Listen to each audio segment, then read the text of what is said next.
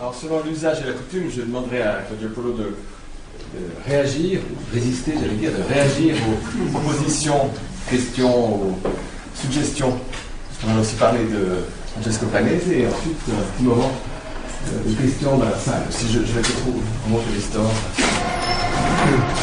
Bah, disons que Francesco Panese a, soulevé beaucoup de questions à laquelle, auxquelles euh, qui sont très, très challenging et, auxquelles évidemment on a, on n'a certainement pas aujourd'hui euh, toutes les réponses parce que probablement on n'a pas non plus assez de, recul par rapport à tout ça pour, pouvoir euh, les, donner de manière définitive. Oui Excusez-moi. Ok.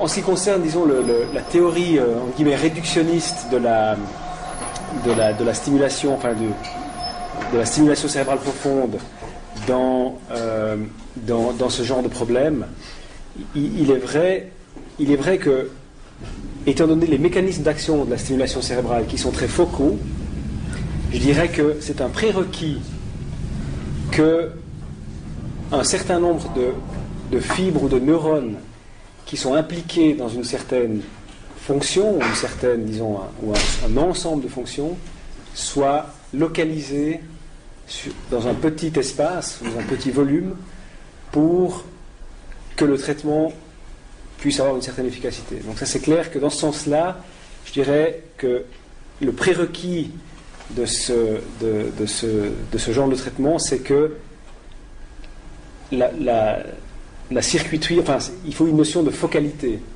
Alors maintenant c'est vrai qu'on on ne prétend pas pouvoir changer avec euh, quelques, quelques milliampères de courant la, fonction d'un sujet, mais on voit quand même clairement que et ça peut rejoindre aussi ce que disait ce matin euh, euh, les, orateurs précédents par rapport au fait que, par rapport à la, plasticité neuronale, c'est-à-dire que finalement la stimulation électrique peut conceptuellement induire un changement de fonctionnement de certains neurones et que avec le temps, certains de ces neurones vont changer par plasticité, parce que finalement le stimulus extérieur peut être quelque chose ben, d'extérieur, mais aussi finalement pourquoi pas imaginer que ça pourrait être une onde de, courant qui pourrait, en changeant la manière de, on va dire le langage, la manière de parler d'un neurone, par voie de neurotransmetteur par la suite, changer la fonction de tout un circuit euh, neuronal. Et, et, ça, on a même des évidences cliniques que c'est probablement le cas, parce que euh, certains symptômes de la maladie de Parkinson, comme le tremblement, vous avez vu que c'est immédiat, c'est on-off. Donc là, il n'y a probablement pas ou très peu de plasticité neuronale. Par contre, pour d'autres symptômes euh, de cette maladie, on, doit arrêter, il faut attendre parfois plusieurs jours, voire plusieurs semaines, pour, pouvoir, voir réapparaître euh, le, symptôme qui, s'est amélioré. Donc ça veut dire qu'il n'y a pas un effet seulement, disons, juste le, un effet de courant électrique directement, mais également probablement un effet d'induction, de, changement de communication ou de langage entre, dans le circuit neuronal qui fait que euh, qui, peut induire une plasticité. Ça, on ne le sait pas. En tout cas, moi, je ne peux pas répondre à cette question, mais, mais probablement qu'on peut imaginer ça comme ça. Je pense qu'il y a des variations au niveau du récepteur, de tous ces neurotransmetteurs qui sont les uns les autres, qui sont en régulation constante. Si vous touchez un système, ça va influencer les autres ça met un certain temps pour retrouver un certain équilibre. C'est possible aussi. C'est possible aussi. Enfin, ça c'est possible. Ah Bien sûr. Mais ça c'est quelque chose évidemment qu'on ah, ne sait pas encore, euh, encore aujourd'hui. Des questions, des questions Quelqu'un qui souffre à la fois de bipolarité, d'une part, et d'autre part de tremblements qui vont s'accentuant avec euh, les années, cette personne est-elle susceptible de d'être pas astreinte, mais en fait qu'on lui propose, est-il possible qu'on propose à cette personne une euh, intervention chirurgicale Alors, c'est très peu probable. Oui. C'est très peu probable parce que, disons, le, les, mouvements involontaires induits par certains traitements. Hein, si, je suis votre raisonnement, il est, possible que certains patients atteints de troubles bipolaires prennent des médicaments et je pense notamment à certains neuroleptiques, qui peuvent induire un syndrome parkinsonien. Donc les mêmes signes que de Parkinson. Par contre, la physiopathologie de ce syndrome parkinsonien n'est pas du tout la même que celle de la maladie de Parkinson, où il y a une déprivation en dopamine, et donc le déséquilibre dans le circuit n'est pas non plus le même, les conséquences, les conséquences ne sont pas les mêmes, et donc le traitement par stimulation ne sera pas du tout aussi efficace que dans la maladie même, où, là le mécanisme est, plus clair. Donc il est extrêmement peu probable, euh, pour répondre à votre question, qu'on propose un traitement chirurgical à une personne comme ça.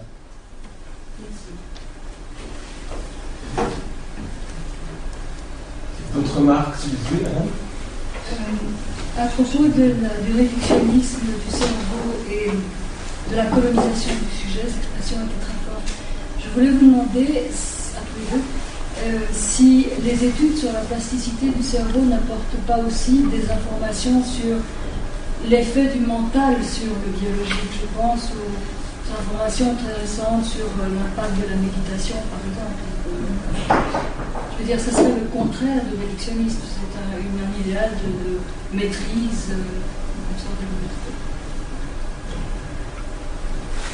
Personnellement, j'ai pas de réponse à cette question. Mais... je veux dire, ça paraît, il y a des instituts qui commencent à s'occuper de ça là-bas sur. Euh, Bon, moi je ne suis, pas, je suis pas assez spécialiste, donc il aurait fallu que les, spécialistes de la trace euh, nésique en particulier puissent vous répondre. Mais disons, euh, dans, ces quelques propos, j'avais mis réductionnisme avec un point d'interrogation parce que je pense que c'est mal posé la question. C'est vrai que si on va jusqu'au bout euh, de, l'hypothèse de la plasticité, la, question même du réductionnisme n'a plus de sens puisque, puisque l'effet, l'effet du sujet, l'effet du cerveau, pour dire ça un petit peu rapidement, semble justement lié par un phénomène, pour reprendre le terme, de type homéostasique. Euh, mais donc voilà, donc je pense que vous, je pense que j'irai dans, votre sens. La question évidemment qui est toujours difficile et qui demande beaucoup de, réflexion, c'est que ça, cette homéostasie, c'est un peu ce que disait Jacques Casser ce matin, c'est aussi un système idéal. C'est une sorte de thermodynamique idéale, mais on ne vit pas dans un monde idéal. Euh, et, c'est vrai qu'on pourrait très bien imaginer que, l'hypothèse de la plasticité soit complètement compatible avec de la neurostimulation profonde, mais que dans certaines institutions et dans, dans un certain état politique, on utilise ça complètement à d'autres fins en rompant cette thermodynamique en quelque sorte idéale de, cette, de, l'homéostasie entre le sujet euh, et, son cerveau. C'est pour ça qu'il faut, je crois, être assez précis euh, lorsqu'on essaye de dire des... il ne faut pas dire de trop grandes généralités sur ce genre de, choses, en particulier sur la question de la réduction du sujet au cerveau.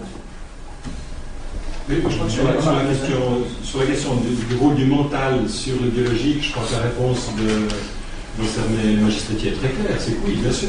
C'est tout leur propos, justement. Oui, que ce soit la méditation, que ce soit la parole, enfin, le, le paradoxe, c'est que les études approfondies sur le biologique sont arrivées à cette conclusion paradoxale que par le mental, on peut appeler le mental. Je trouve ça très intéressant. Effectivement. Je propose. Euh, ah oui, euh, alors, Une question certainement un peu triviale. J'ai peut-être mal entendu m'a échappé. Mais les patients dont vous parlez, le patient que vous avez vu qui sourit, ou euh, la patiente de la, de, non, et la, la, patiente de la pitié qui, euh, qui, euh, qui, non, qui pleure, la patiente qui sourit, je sais plus. Ah, il y avait, il y avait la pitié. deux patients parkinsoniens qui, qui, pleuraient, ça c'était, enfin un à la pitié, et nous on en a observé un dans notre série. Et, et, puis quelqu'un, voilà, quelqu'un, un épileptique qui avait une, une, électrode dans le gyrus singulaire voilà. et qui riait. Ouais. Et est-ce que est-ce qu'en plus, vous avez observé ça, mais est-ce que quand vous avez interrogé les, patients en question, ils vous ont dit vraiment j'ai ressenti de la peine, j'ai ressenti... Ça, ils l'ont dit. Alors ça, clairement, tout à fait. Et sur les images de la patiente qui pleure, il y a 4 minutes à peu près de temps de réaction entre le...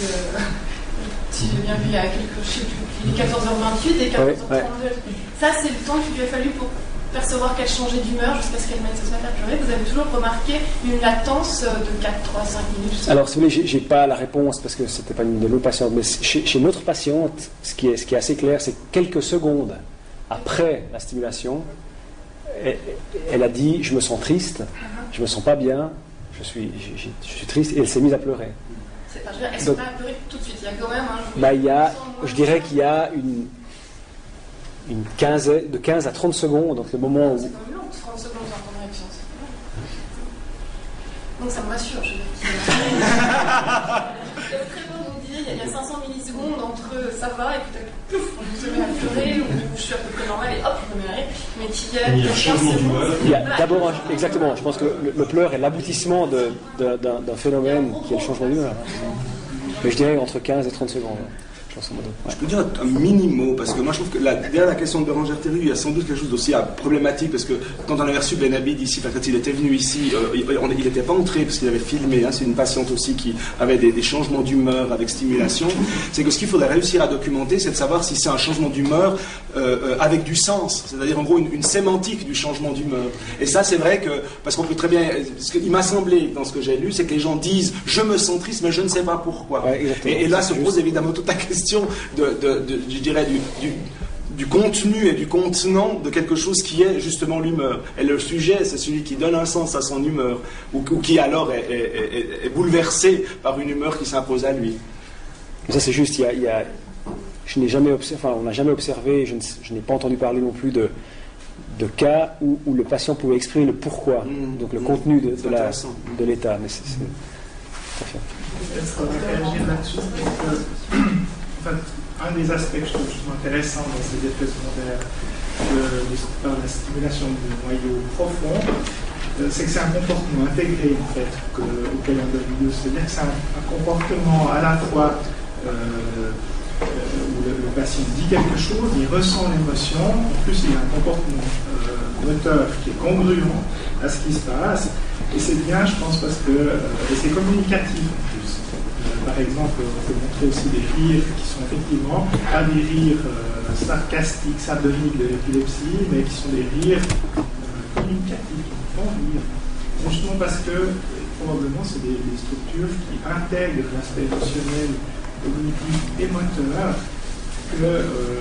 qu'on peut parfois justement induire un comportement complètement intégré qu'on impose complètement euh, pour un comportement complexe qu'on peut connaître justement des incendies dépressifs, euh, mis à part la temporalité qui est euh, immédiate et puis qui à de la stimulation. Je pense que le fait qu'on touche des structures profondes, intégratives, c'est quelque chose justement qui donne euh, encore une fois des, des, des- euh, une phénoménologie complexe qui touche le plan cognitif, affectif, moteur.